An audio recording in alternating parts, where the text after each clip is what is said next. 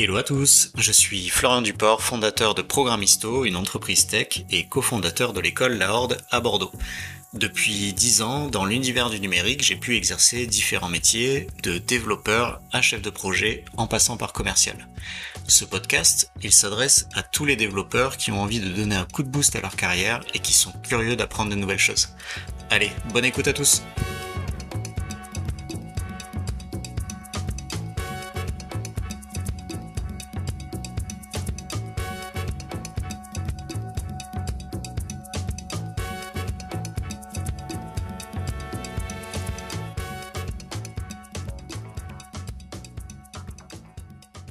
Salut à tous et bienvenue dans ce nouvel épisode de podcast avec Programmisto.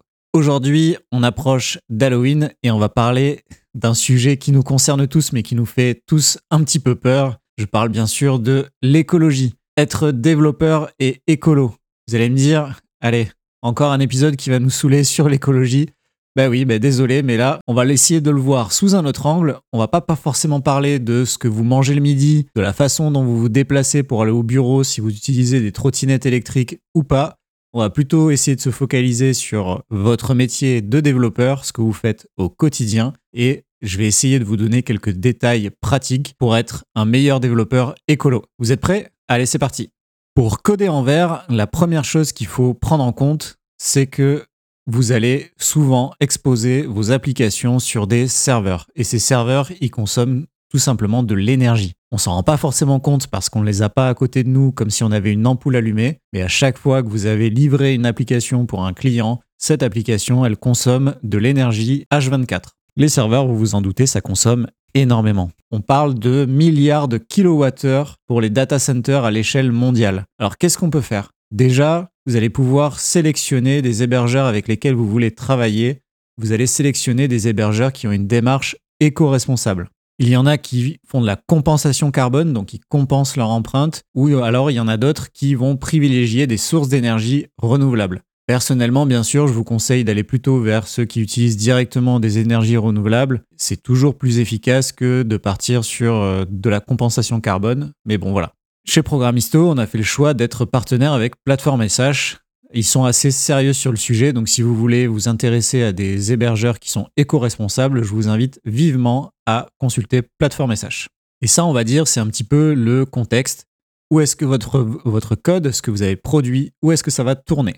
Maintenant, on va essayer de se focus un petit peu sur euh, vraiment ce que vous faites au quotidien, c'est-à-dire la production de votre code. Vous vous dites peut-être que quelques lignes de code en plus ou en moins, ça va pas changer grand-chose à l'échelle mondiale. Vous avez raison, mais c'est un peu le principe de l'effet papillon. Chaque petit détail à grande échelle va faire des grosses différences. Un code optimisé, ça veut dire moins de ressources machines utilisées et donc moins d'énergie consommée et donc moins de CO2 généré à la fin. Déjà, première chose à savoir, tous les langages de programmation ne sont pas sur le même pied d'égalité en regard de l'éco-efficience, on va dire. On a tous des préférences sur les langages, mais bon, il y en a qui sont logiquement plus bas niveau, qui vont être plus efficaces que d'autres qui vont être probablement plus haut niveau, interprétés, etc., qui sont moins efficients. Dans les langages les plus efficients, bien sûr, il va y avoir le langage C, et le langage Rust. Je vous invite vivement à regarder Rust, c'est un langage qui est hyper intéressant et qui est un des plus optimisés possibles. Parmi les mauvais élèves, bien sûr, des langages interprétés type Ruby ou Python. Désolé les gars.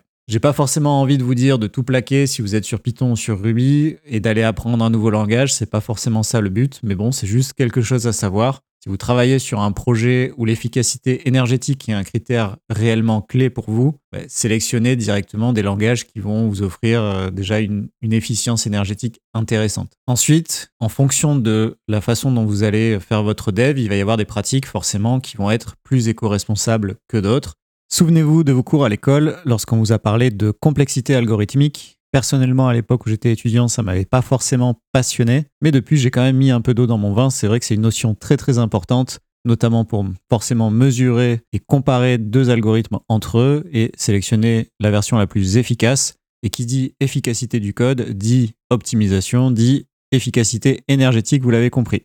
Bon, sinon, comment est-ce que je fais moi pour savoir si mon code il est éco-responsable ou pas? Bah, C'est assez simple. La première chose à faire, c'est de mettre en place un outil qui va mesurer l'efficacité de votre code.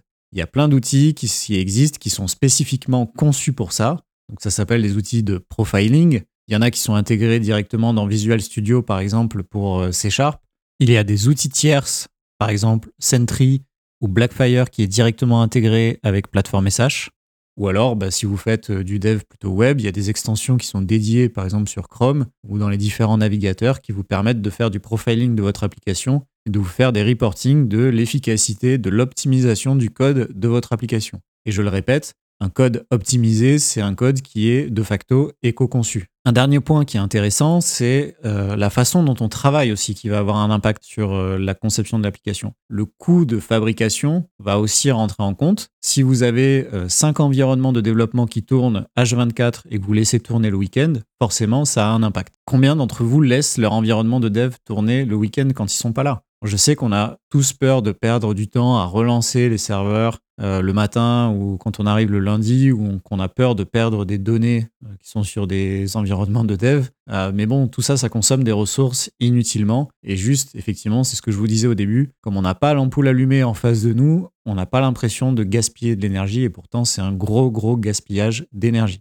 Prenez le bon réflexe, ça coûte pas grand chose de faire des petits scripts pour relancer vos serveurs. Donc faites-le. Il y a des hébergeurs comme Plateforme SH qui éteignent automatiquement les environnements de développement quand il n'y a pas eu de commit sur le repo depuis X temps. Et ça, c'est une très très bonne chose. Dans la suite logique du code, il y a aussi forcément l'utilisation des données. On sait tous que le big data, bien sûr, c'est le futur, mais c'est aussi un sacré consommateur d'énergie. Donc première chose, évitez de stocker des données inutiles. Et la RGPD vous remerciera d'ailleurs. Prévoyez un nettoyage régulier de votre base de données, c'est fondamental. Euh, ça sert à rien de stocker des données inutilement. Depuis, euh, si vous avez un site qui tourne depuis 20 ans, il y a très probablement tout un ensemble de données qui sont complètement obsolètes et inutiles et qui consomment de la ressource pour rien. Pensez aussi forcément au format de stockage. S'il vous plaît, ne me stockez pas du XML dans un champ de base de données relationnelle. Essayez d'optimiser la façon dont vous allez stocker les informations. Et d'ailleurs, il y a un choix à faire entre base de données relationnelle ou base de données NoSQL. Comparez les critères en fonction de votre projet, de ce que vous voulez en faire. Les usages sont bien spécifiques et un mauvais choix de moteur de base de données va être plus énergivore qu'un autre.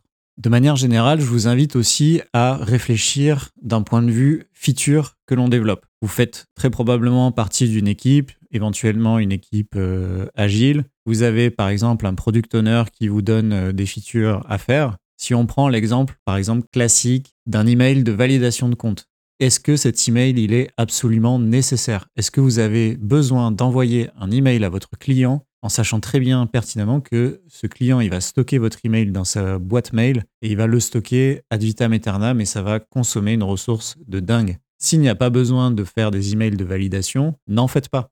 C'est aussi un des rôles du développeur de savoir ce qui est plus énergivore ou pas et de conseiller le product owner sur les features qui peuvent être plus efficientes ou la façon de réaliser à peu près les mêmes features qui auront la même valeur pour les clients d'une manière plus efficiente.